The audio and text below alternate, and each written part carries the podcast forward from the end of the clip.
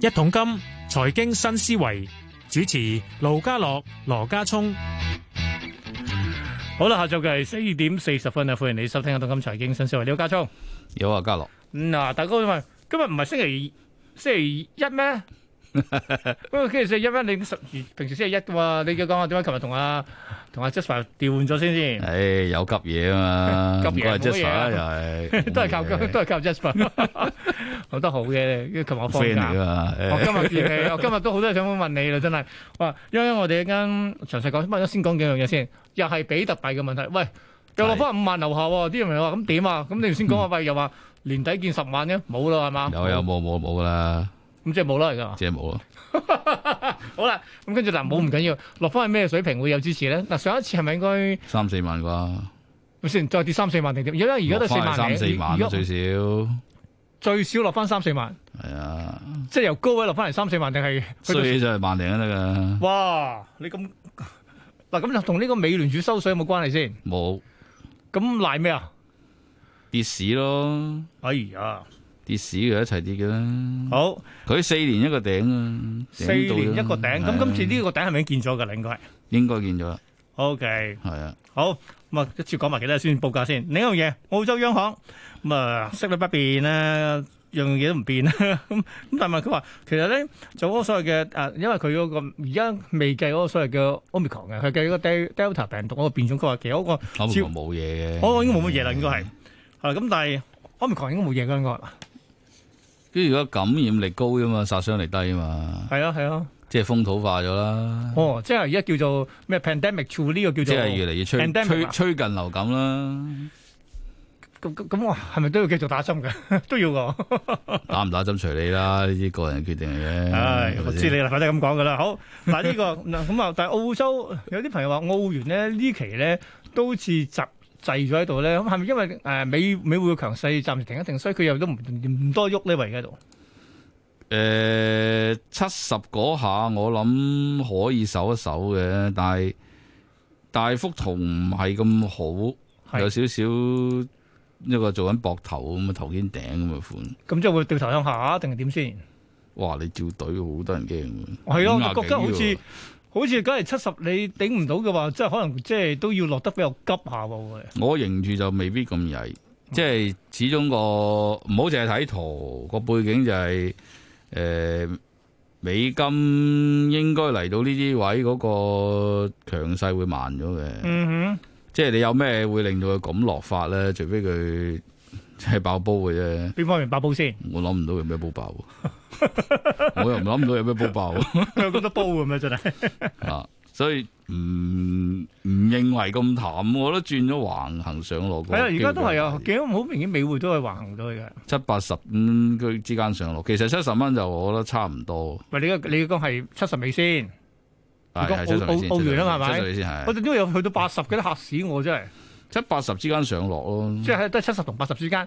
大家而家係跌破咗七十嘅話咧，就真係好下邊。唔唔破得好多，唔破得好耐。嗯我認為咁又講埋，係我哋真係去，又去去埋英國樓價先，因為咧嗱，呢啲所謂嘅即係抵押，我哋叫咩按按揭貸款機構出嘅數咧，佢話哇英國啊十一月咧上個月啊嗰個樓價指數啊，哇十五年以嚟最高嘅增速，不啊過佢哋其實計數計三個月嘅計法嘅，咁佢話咧，梗係你以由誒九十十一呢三個月嚟咧，佢係升咗百分之三點四，以年度計法嘅咧，今年十一月嘅價格咧係比上年十一月咧升咗百分之八點二，咁啊唔係多，唔多，差唔多一成嘅咯喎。美國二十五就係誒喎，OK，但係紐西蘭啲三十五就係喎，即係其實度度都咁升㗎啦。佢佢咁其算慢實係啫，反映咗啲咩嘢咧？佢話係咪就第一供應短缺咧，或者可能多突然間多咗好多反映咗你個個印銀紙，你銀紙唔值錢，就咁 簡單。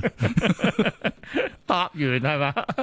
咁係啊嘛，你因為咁啊量寬個個都量寬咁，你喂，咪升嗱嘅嘢。開始收㗎啦，出年二零二二開始收㗎啦喎，咁會唔會就係冇咁癲㗎咧？應慢該翻咯啲嘢先，即即係佢嘅升幅應該都差唔多到頂嘅。好呢排都好多地方啲樓價升幅應該到頂，我相信。誒，香港咧一陣間 先講。香港都未見過 頂，香港都未見過頂，我都唔知你點點你想問緊乜嘢，你唔知我想問乜嘢 咧？其實你唔答啫係嘛？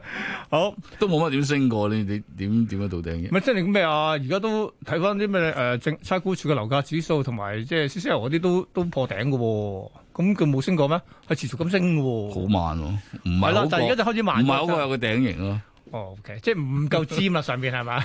有啲同人哋比爭好遠啊。好，影緊翻嚟再講，我哋先報價先。好，先講本港股市啊，講埋今日港股息啊啦，今日彈咗六百幾點，反映咗啲乜嘢先？補倉定係乜嘢先？定係都有啲細咧，下邊見咗底啊，定點先？其實港股應該差唔多見底㗎啦，都二萬三啦，哦我唔記得係咪你做啊？可能係啊，李以琴喺度嗰時，即係嗯你講多次啊啦就 兩萬二三呢啲水平，大概呢啲時間，嗯 即係一早一早都話個底應該大概係啊十一月到咯。係而家褪，而家誒十一月底見過一轉啦，二萬三千一啦，係啦。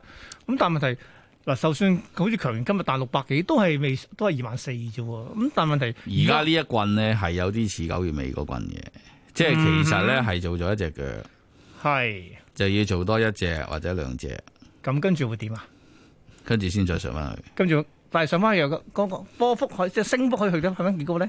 而家上面嗰個我頂諗一下頂你當兩萬六到啦，一下兩萬六都仲有二千點，但係講緊呢啲都係出年第一二季嘅事啊啦，唔係講緊而家。今年埋單，你知今年埋單梗係收兩萬四啊！我哋都輸咗一成啊！我上年好似二萬七千八㗎，咁點啊？咁咁冇辦法㗎就係咯，就冇辦法咯。好，一陣間我你哋你呢度咁嘅款，你係咁上下啦係嘛？好，一陣間再講。 好，先報個價先。好啦，本港股市今日有反彈啦，琴日啲四百幾，今日升突啦嚇。最高嘅時候二萬三千九百八十九就爭少少，收二萬三千九百八十三，升六百三十四點，升幅百分之二點七。同期其他市場方面，內地差有趣喎，係呢個深證仲跌近百分之零點四，就其餘兩個都升，升最多係滬深三百升百分之零點六，日韓台都升，升最多係日經升近百分之二嘅。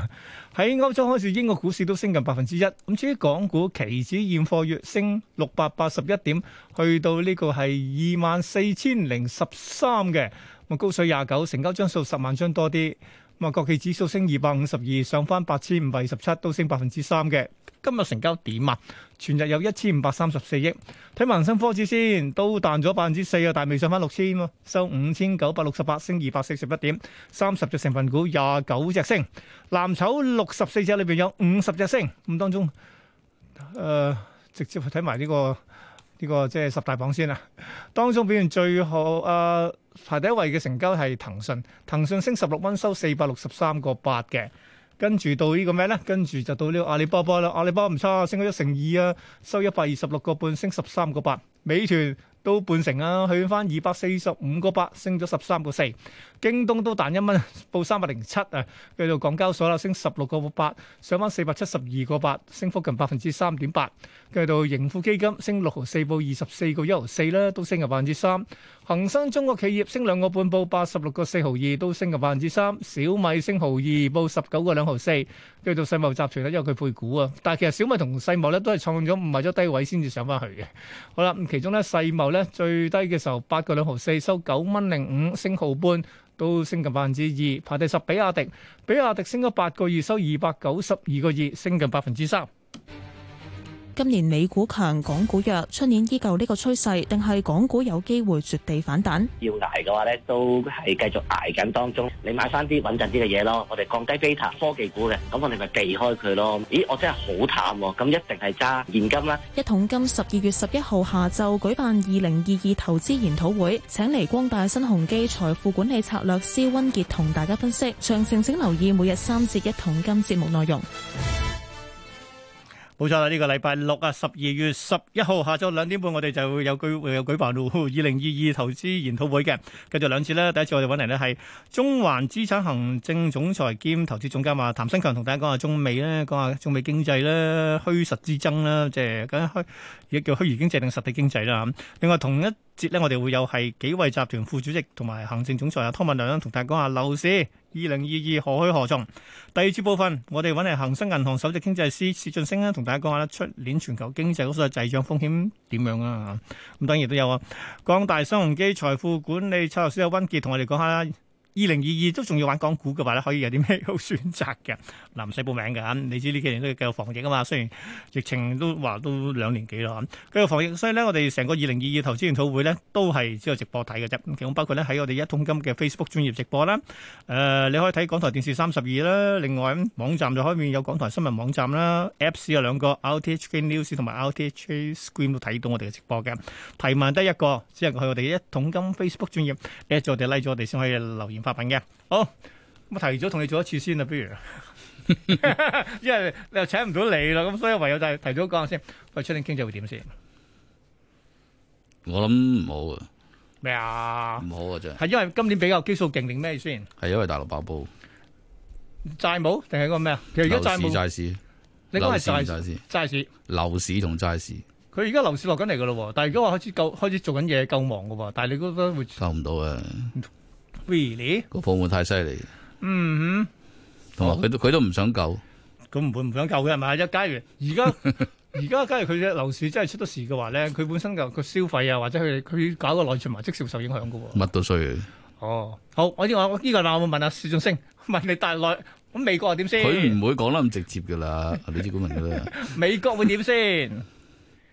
咁你美國你冇你答波啊你呢度一個大煲爆，咁美國都啲風險位口都曳晒等下其嘅，實佢而家都啲氣氛都差晒，一定會我而嘅。家啲錢咧入晒佢嗰度喎，擔唔擔心？即係我哋成日都覺得戲院即係失火，大家都失咁爆嘅，好易出事美咯股都好貴，即係佢無論技術或者或者 P E 各樣都係都係偏高嗰邊嘅啦。嗯哼，即係隨時你有啲嘢踢一踢佢嘅，你已經就出事啦。。 即係唔係一個一個衰退嘅大跌市，應該唔係，但係一個比較調整似樣嘅調整，或者類似八七年嗰種調整咁係可能嘅，喂，嗰下都兩成幾三成喎、唔出奇，唔哇升得太多，但係同埋太急啊！即係升升得多冇問題，你拉長嚟升仲可以。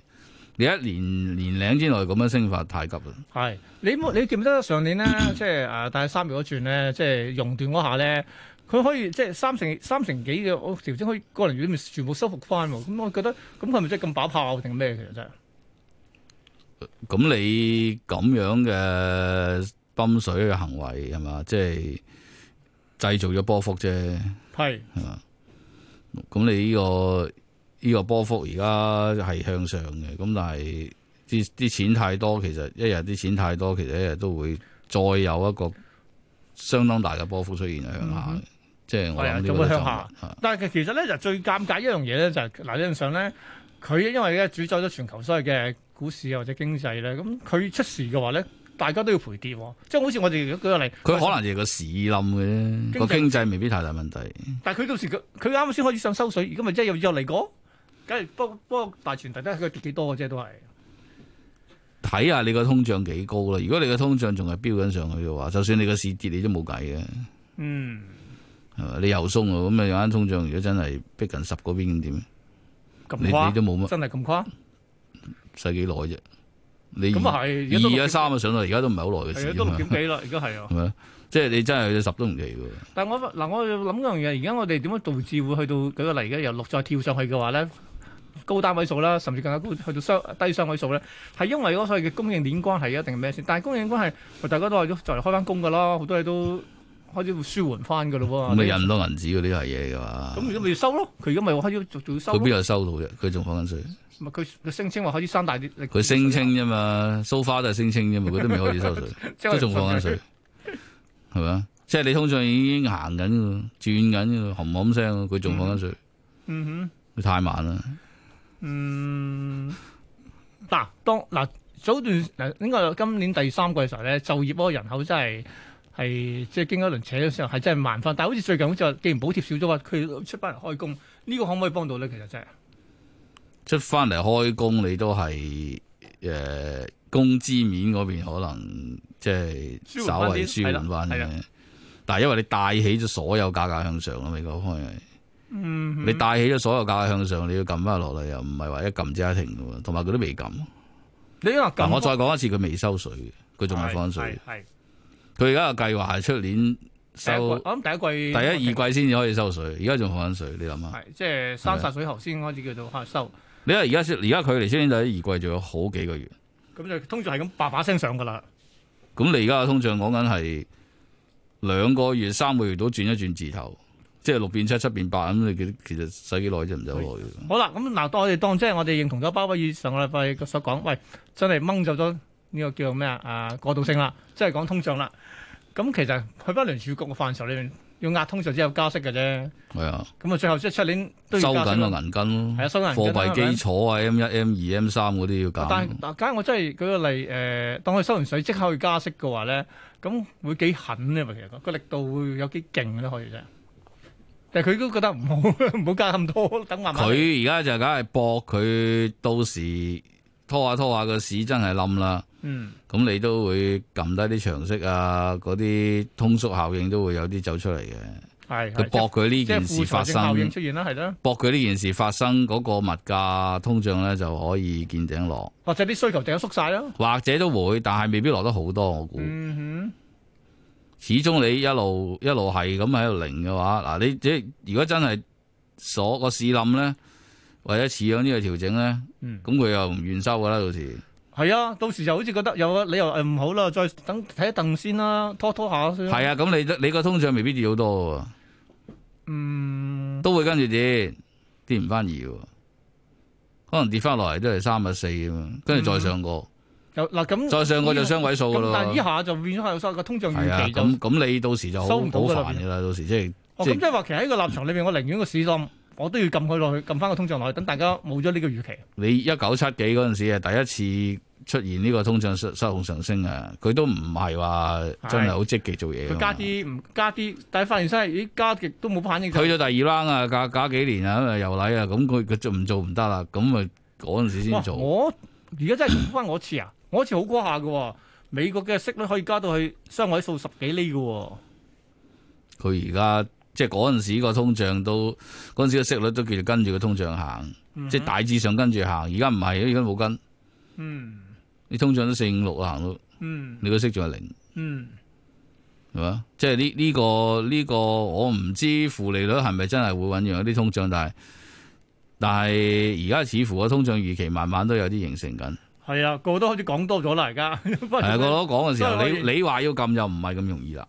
哦，好啦，但喺資產市場裏邊咧，咪咁係咪嗰個係買資產抗通脹呢招得唔得咧？喺啊二零二二，咁買啲乜啊嘢？買啲乜嘢啊？買股票咯，咁不如你明揀位你你喎都幫你講揀個位股票股市都就嚟會有調整，都仲要買股票？咁調整咗咪買咯。